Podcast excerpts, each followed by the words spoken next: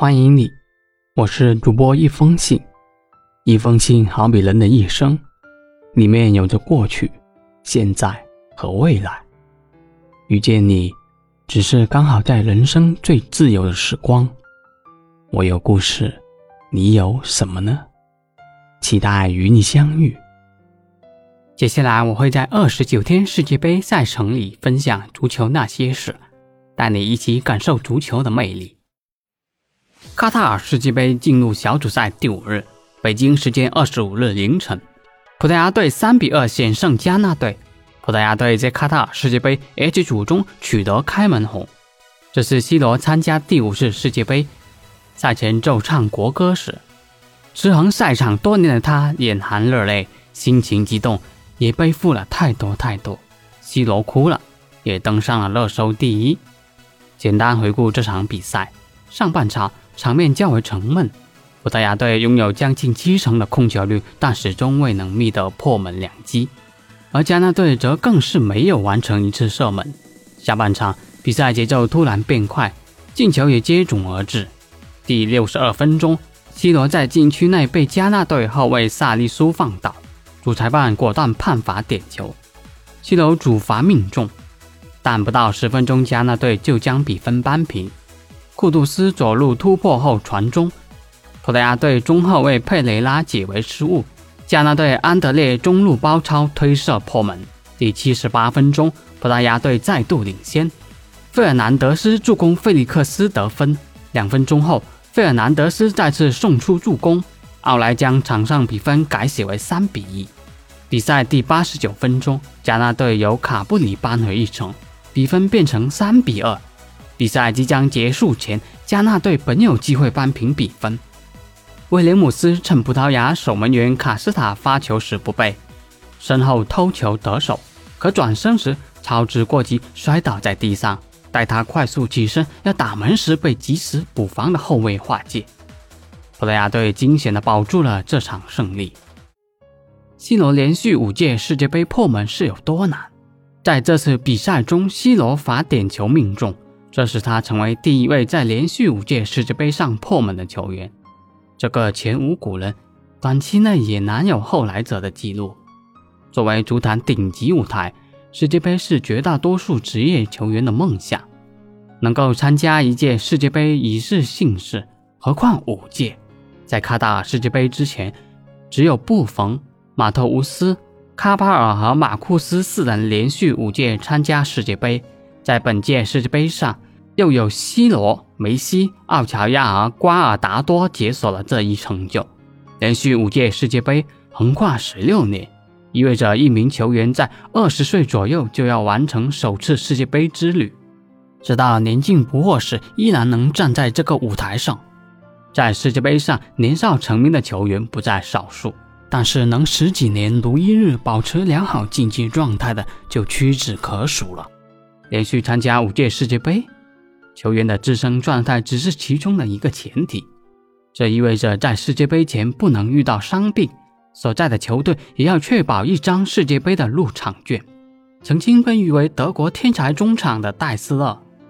连续因伤错过了2002年和2006年两届世界杯，法国队1994年未能参赛，使得齐达内第一次参加世界杯时已经26岁，甚至被称为球圣的克鲁伊夫受到多方面因素的影响，只打过一次世界杯。纵观 C 罗的职业生涯，很少遭遇伤病。保持高度自律的他，自2004年以来从未缺席过葡萄牙任何重大比赛。C 罗所参赛的三次世界杯中预选赛和附加赛，葡萄牙队都能有惊无险的过关，这都为 C 罗在这场比赛打破纪录创造了先决的条件。连续参加世界杯已实属不易，在这基础上取得进球更是难上加难。之前提到的八人，大部分集中在体能。爆发力相对要求不高的中后场，前锋只有 C 罗和梅西两人，而他俩不是总能将射门靴带到世界杯赛场上。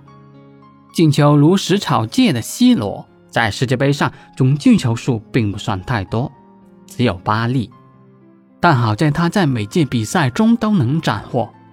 和 C 罗同步参加世界杯的梅西曾有机会与前者共享这一记录，但是在众多大牌球星集体迷失的2010年南非世界杯上，梅西颗粒无收。那届比赛，C 罗也只是在葡萄牙对阵朝鲜队的比赛中，以一个滑稽的方式打入一粒进球，但正是这粒进球为 C 罗完成壮举埋下了伏笔。葡萄牙教练桑托斯还特别称赞了 C 罗，他说：“他是一个奇迹，一个传奇，他是世界上最好的球员之一，也是有史以来最好的球员之一。”回想起比赛前开场镜头就屡次给到 C 罗，他和过道所有的球童握手的画面最让我印象深刻。他不仅和自己本队的球童一一握手，甚至走到对面和所有的球童握手。很多球童都露出了惊喜的表情，然后再和小伙伴不可思议地说着：“刚刚和西罗零距离接触了，握手了。”我想，这就是一个世界级球星的影响力。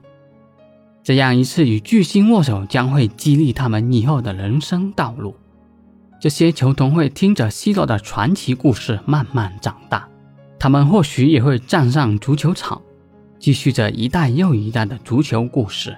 而深受 C 罗熏陶的葡萄牙年轻人们，现在正站在场上，他们见证了 C 罗所支撑的葡萄牙艰难的时代。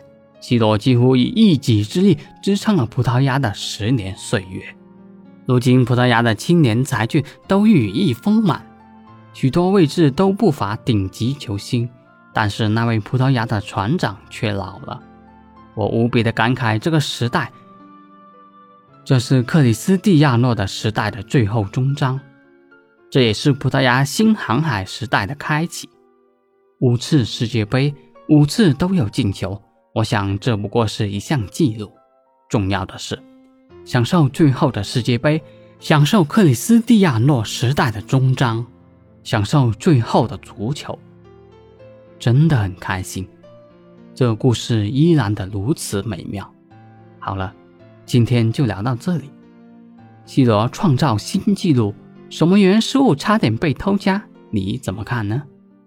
感谢收听这期节目，喜欢我的小耳朵可以订阅我的专辑或者关注我，同时也欢迎评论区留言给我，我们一起讨论。